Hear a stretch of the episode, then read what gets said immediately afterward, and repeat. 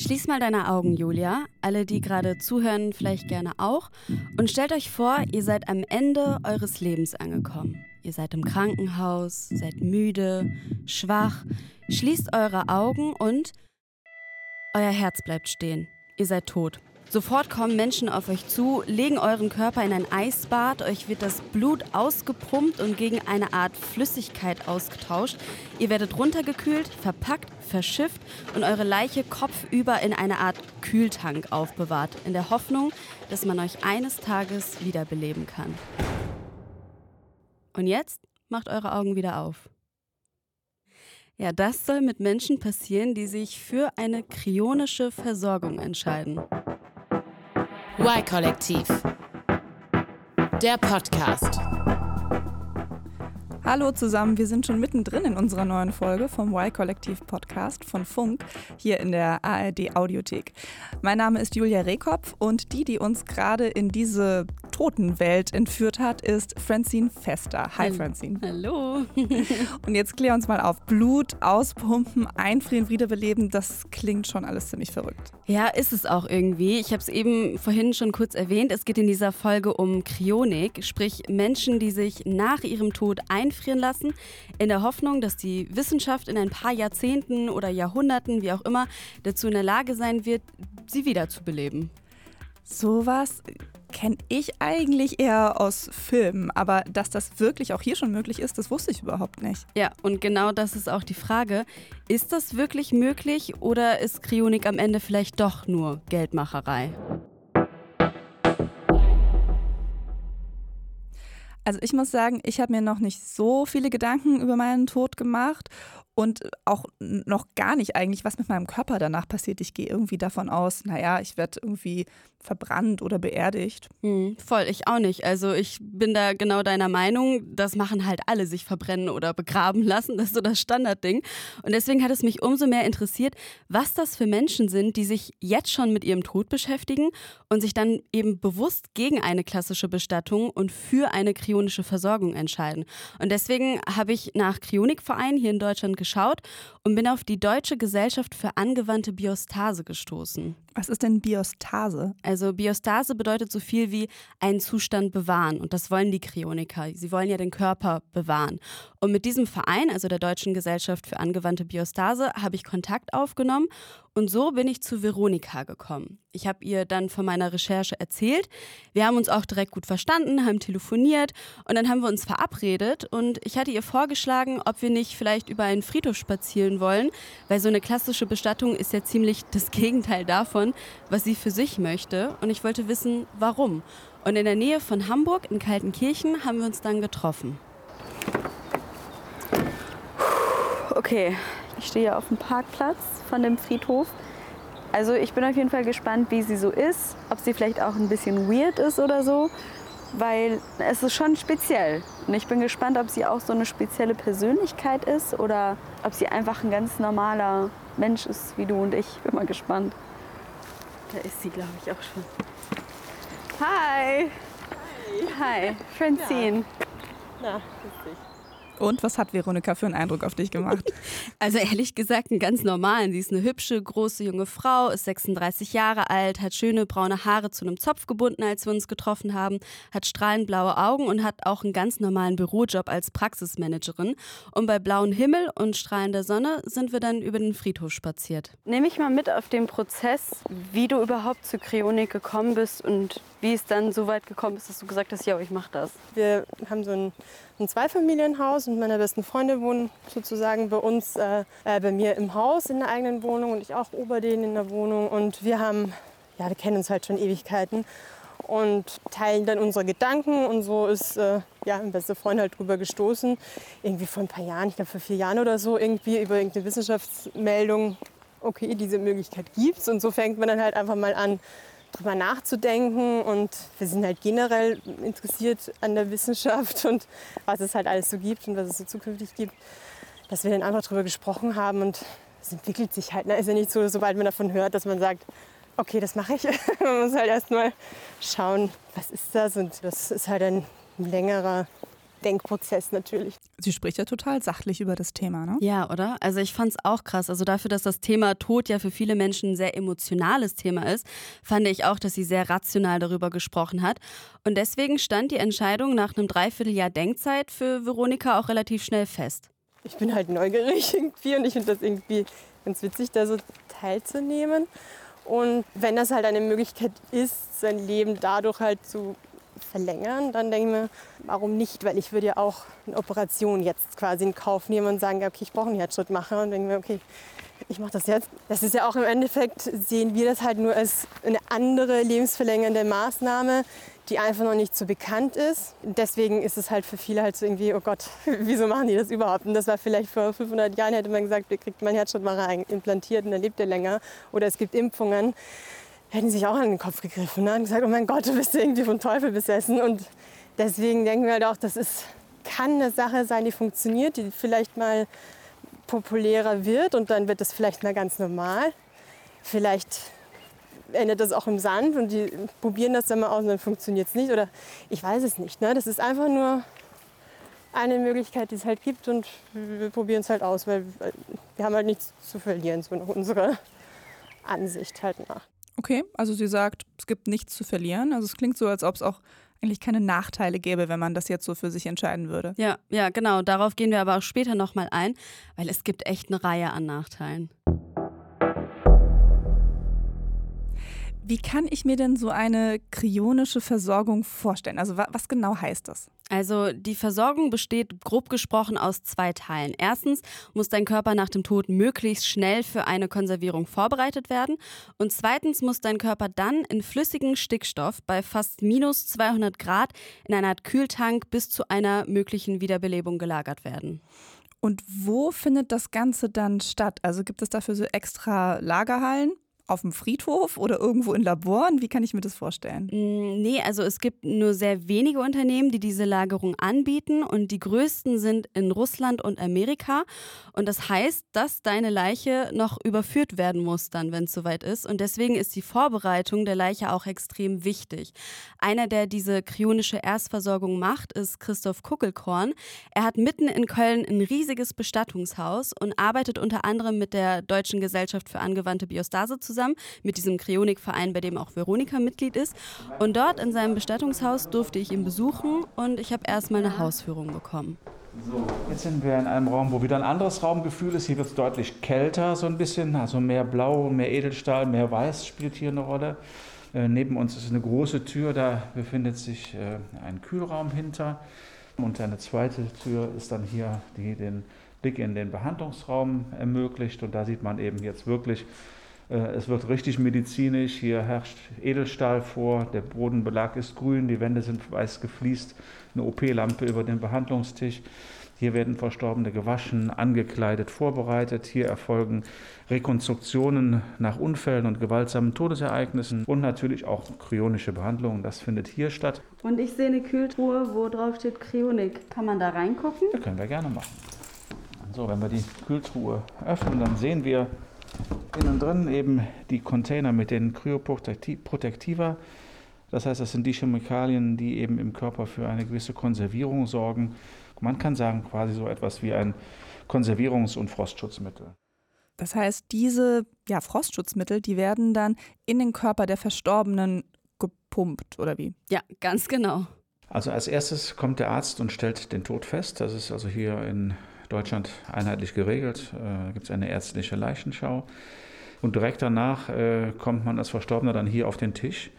Ähm, und dann wird sofort begonnen ähm, mit einer Injektion in den Körper. Das heißt, wir tauschen im Grunde genommen wie bei der Dialyse ähm, das Blut gegen, ein, gegen die Kryoprotektiva aus. Und dann wird hier ganz einfach ähm, über, den, ähm, über, den, über die Pumpe Druck erzeugt. Man hört das jetzt, die Pumpe läuft jetzt und dann würde der, äh, die Flüssigkeit jetzt in den Körper eingebracht mit, äh, mit, äh, mit einem Druck, den man einstellen kann. In der Regel so um die drei bis fünf Bar geht es dann in den Körper.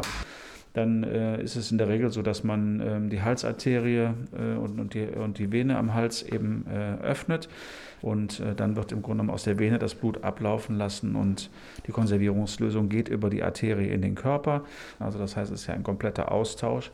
und der geht auf diesen Weg. Also verstehe ich das richtig? Alles, was an Flüssigkeiten in einem Menschen drin ist, wird dann rausgepumpt und gegen eben so eine Art Frostschutzmittel ersetzt. Genau, es ist irgendwie scary, so eine Vorstellung, dass es so ausgepumpt wird und so, ne? Aber das wird tatsächlich gemacht, damit sich eben keine Eiskristalle bilden.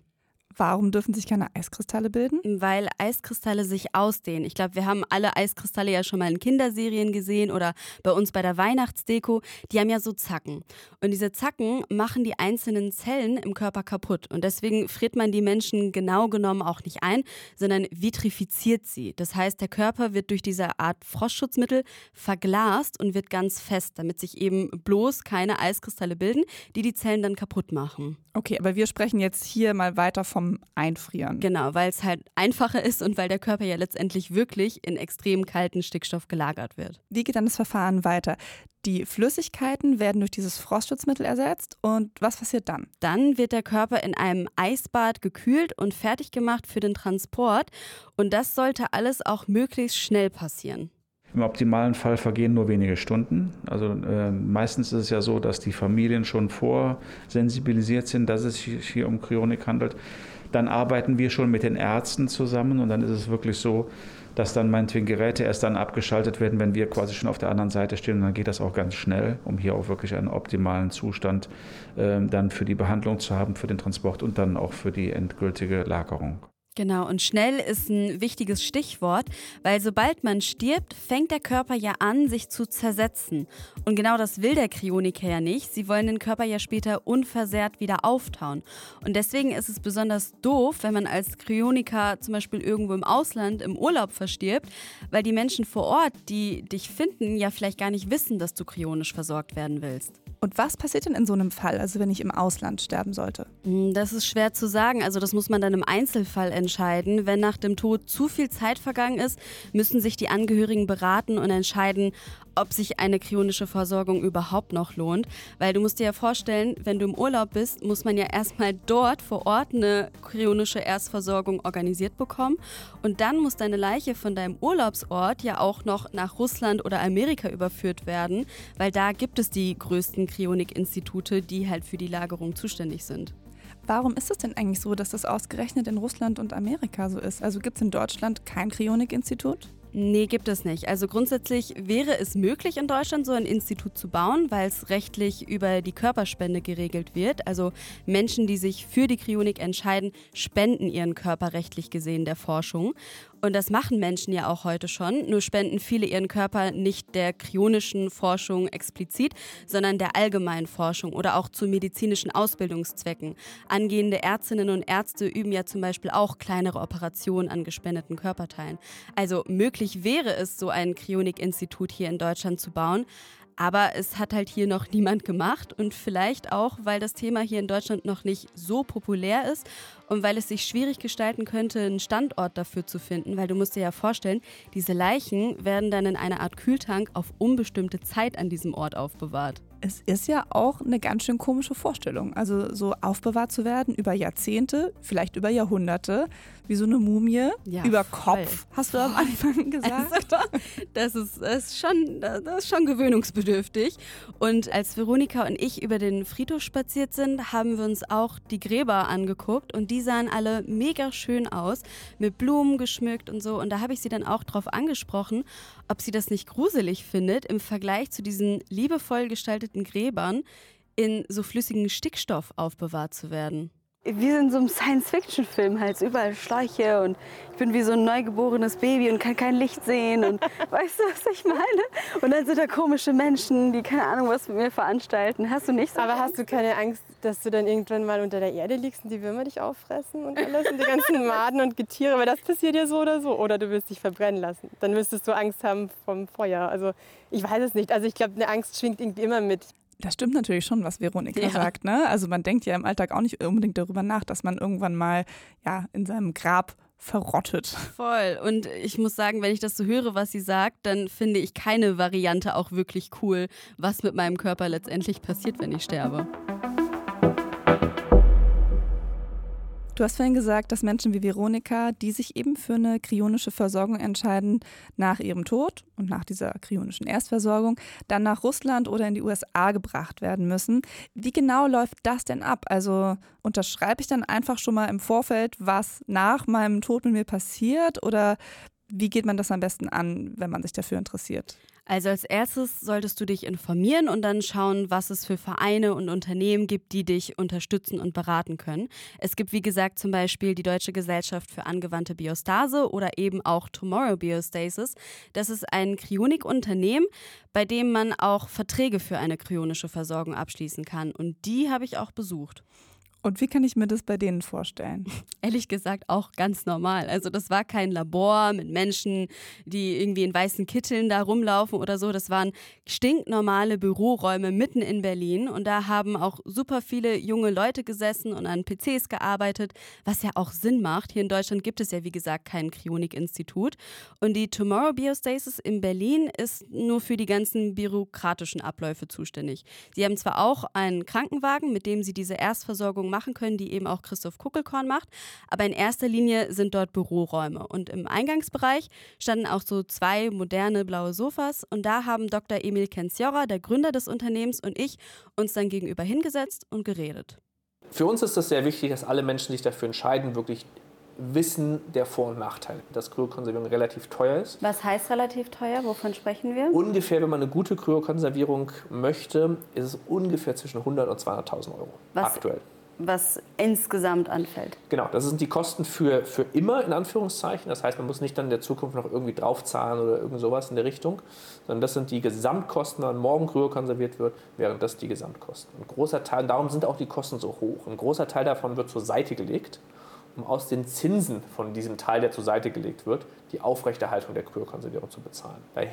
Und das ist wichtig, daher man nicht weiß, wie lange es dauern wird, bis der technische Fortschritt so weit ist, dass man Leute wiederbeleben kann. Das heißt, dieses Geld muss so lange, ja, unbegrenzt lange verfügbar sein und daher können nur die Zinsen genutzt werden. 100 bis 200.000 Euro, das ist ja schon sehr viel Geld für eine Technik, die darauf basiert, dass eventuell irgendwann mal ein Mensch wieder zum Leben erweckt werden könnte oder vielleicht halt auch nicht. Ja, und das ist ein Punkt, den Emil Kenziora auch besonders hervorhebt deswegen.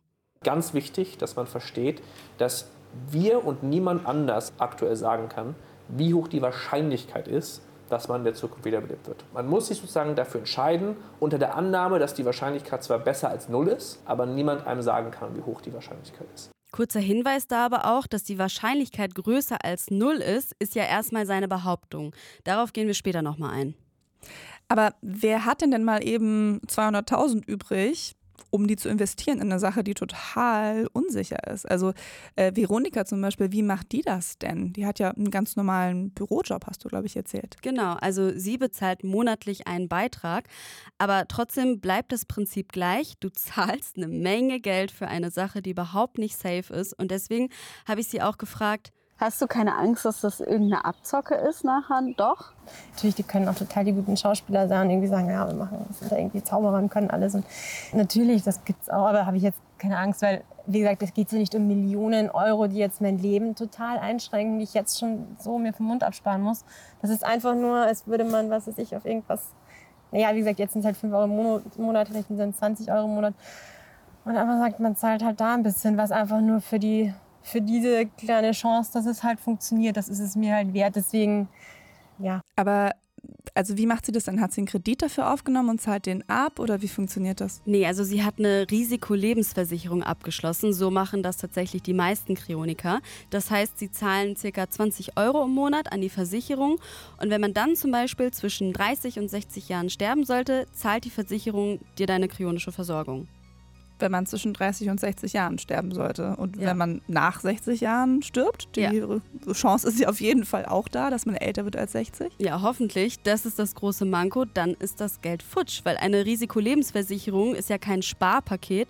Es sichert dich nur wie eine Autoversicherung auch für eine bestimmte Zeit unter bestimmten Umständen ab. Aber Also geht Veronika denn davon aus, dass sie vor 60 stirbt? Nee, überhaupt nicht. Sie wünscht sich natürlich ein langes, gesundes Leben.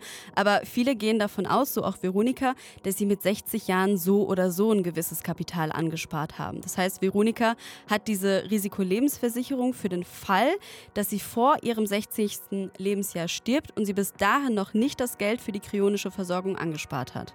Gut, dann heißt es aber auch, wenn sie nach 60 stirbt, ist das Geld von der Risikolebensversicherung weg. Richtig? Ja, genau. Und dann muss sie parallel dazu nochmal 200.000 Euro angespart haben, um sich dann am Ende die kryonische Versorgung leisten zu können. Ja, also Fazit, das ist richtig viel Geld, was man dafür aufbringen muss. Ja, extrem viel.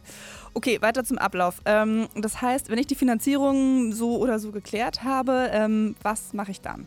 Dann musst du dich erstmal durch einen Riesenberg an Papierkram arbeiten. Du musst zum Beispiel deine Auslandsüberführung regeln, du musst festhalten, was mit dir nach deinem Tod passiert und du musst natürlich ein Cryonic-Institut auswählen, wie Veronika. Sie hat sich für das amerikanische Cryonic-Institut CI in Michigan entschieden. Genau, das ist halt dieses, äh, diese Lifetime-Membership von, von CI, wo man jetzt einfach mal seine Daten rübergegeben hat und dann sieht man halt hier 1250 Dollar waren das halt jetzt für mich, die man jetzt einmalig gezahlt hat und dann ist man halt jetzt Mitglied. Und dann haben wir, glaube ich, das gekriegt und da steht dann einfach die nächsten Schritte, worauf man jetzt achten sollte.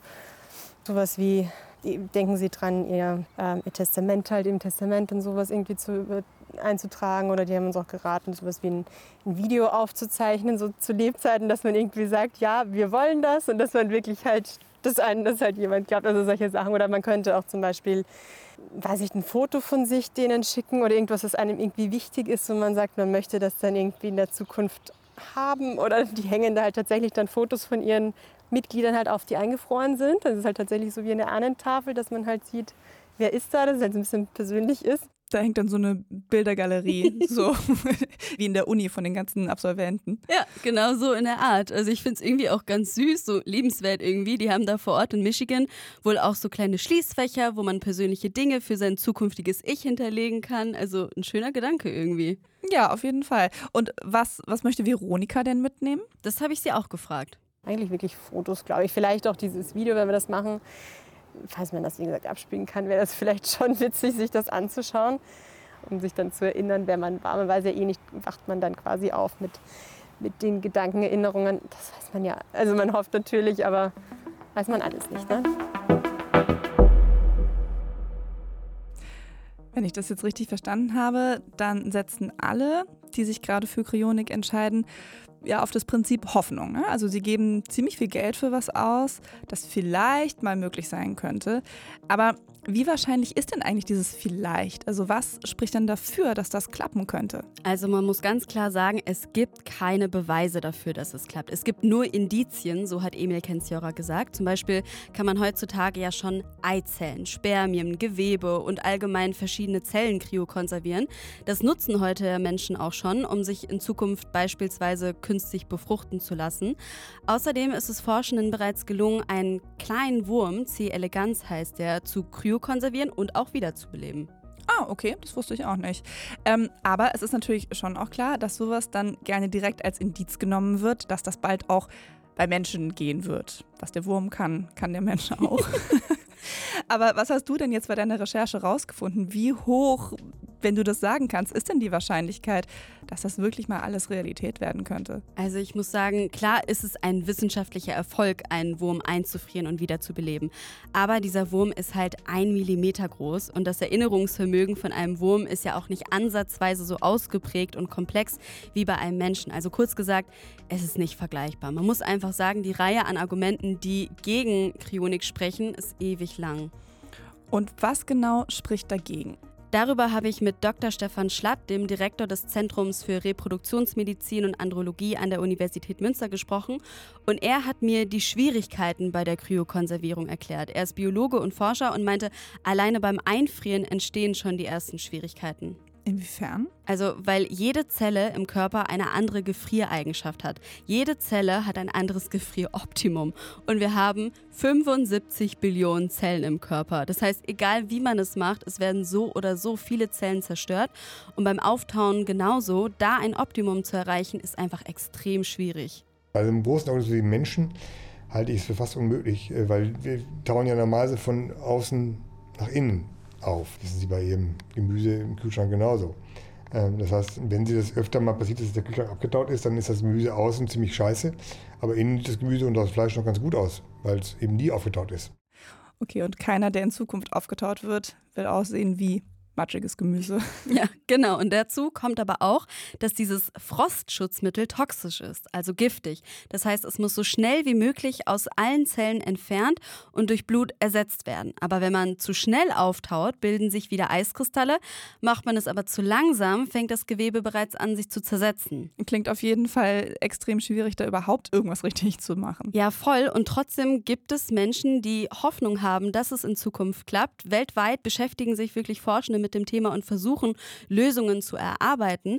Ein Punkt ist zum Beispiel Nanotechnologie, sprich, ob es in Zukunft nicht vielleicht möglich wäre, dass kleine Nanoroboter im Körper die kaputten Zellen reparieren. Und ein anderes großes Thema ist der 3D-Druck. Man kann heutzutage nämlich schon Gewebe und Zellen drucken lassen. Die Hoffnung ist also da, dass man in Zukunft vielleicht sogar ganze Organe oder Körper nachdrucken kann.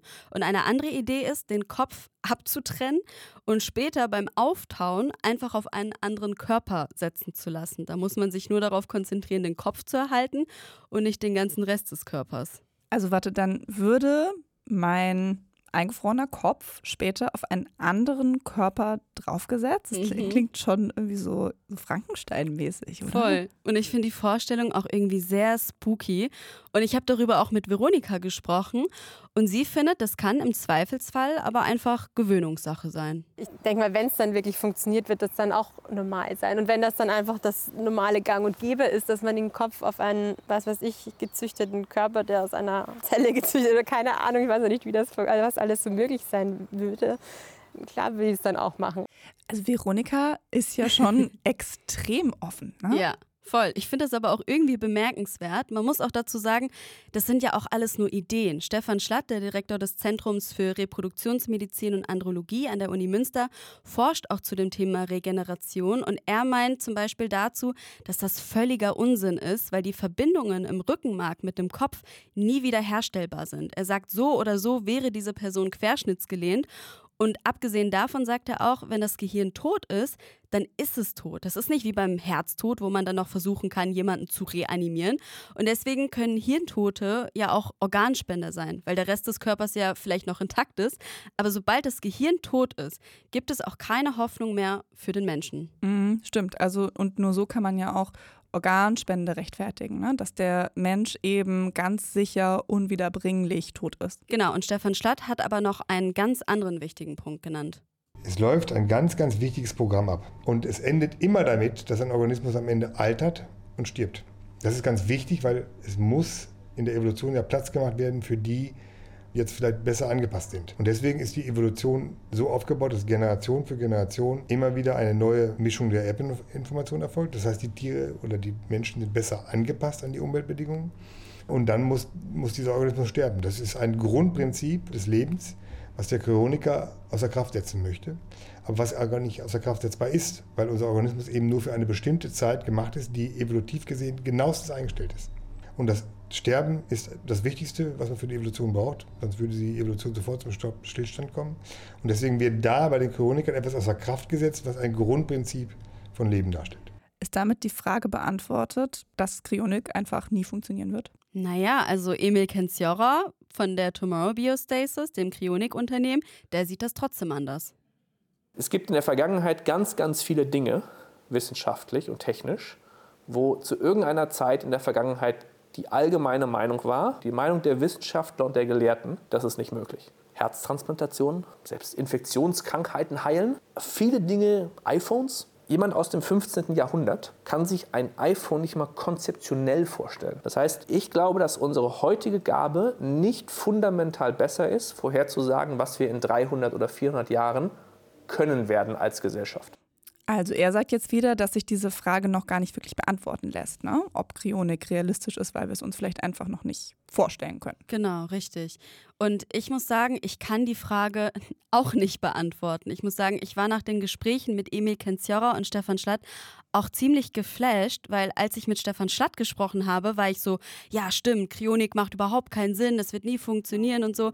Aber als ich mit Emil Kenziora gesprochen habe, fand ich seine Argumentation gar nicht mal so schlecht. Er hat ja selber gesagt, dass es aktuell nicht möglich ist, aber dass er an die Forschung glaubt und sich dafür einsetzen möchte. Und ehrlich gesagt war ich auch total überrascht davon, wie viele junge Menschen ich bei der Tomorrow Biostasis gesehen habe. Mit einem bin ich tatsächlich auch ins Gespräch gekommen, der war 25 und der meinte zu mir, dass er seitdem er 14 ist, an die Kryonik glaubt und dass das schon immer sein Traum war, bei so einem Unternehmen zu arbeiten und er hat mir sogar ganz stolz sein Kryonik-Armband gezeigt. Was ist denn ein Kryonik-Armband? Also manche Kryoniker entscheiden sich dazu, eine Kette oder Armband zu tragen, wo drauf steht, was zu tun ist, falls sie sterben und wo man anrufen muss, damit sie eben möglichst schnell diese kryonische Erstversorgung bekommen bekommen.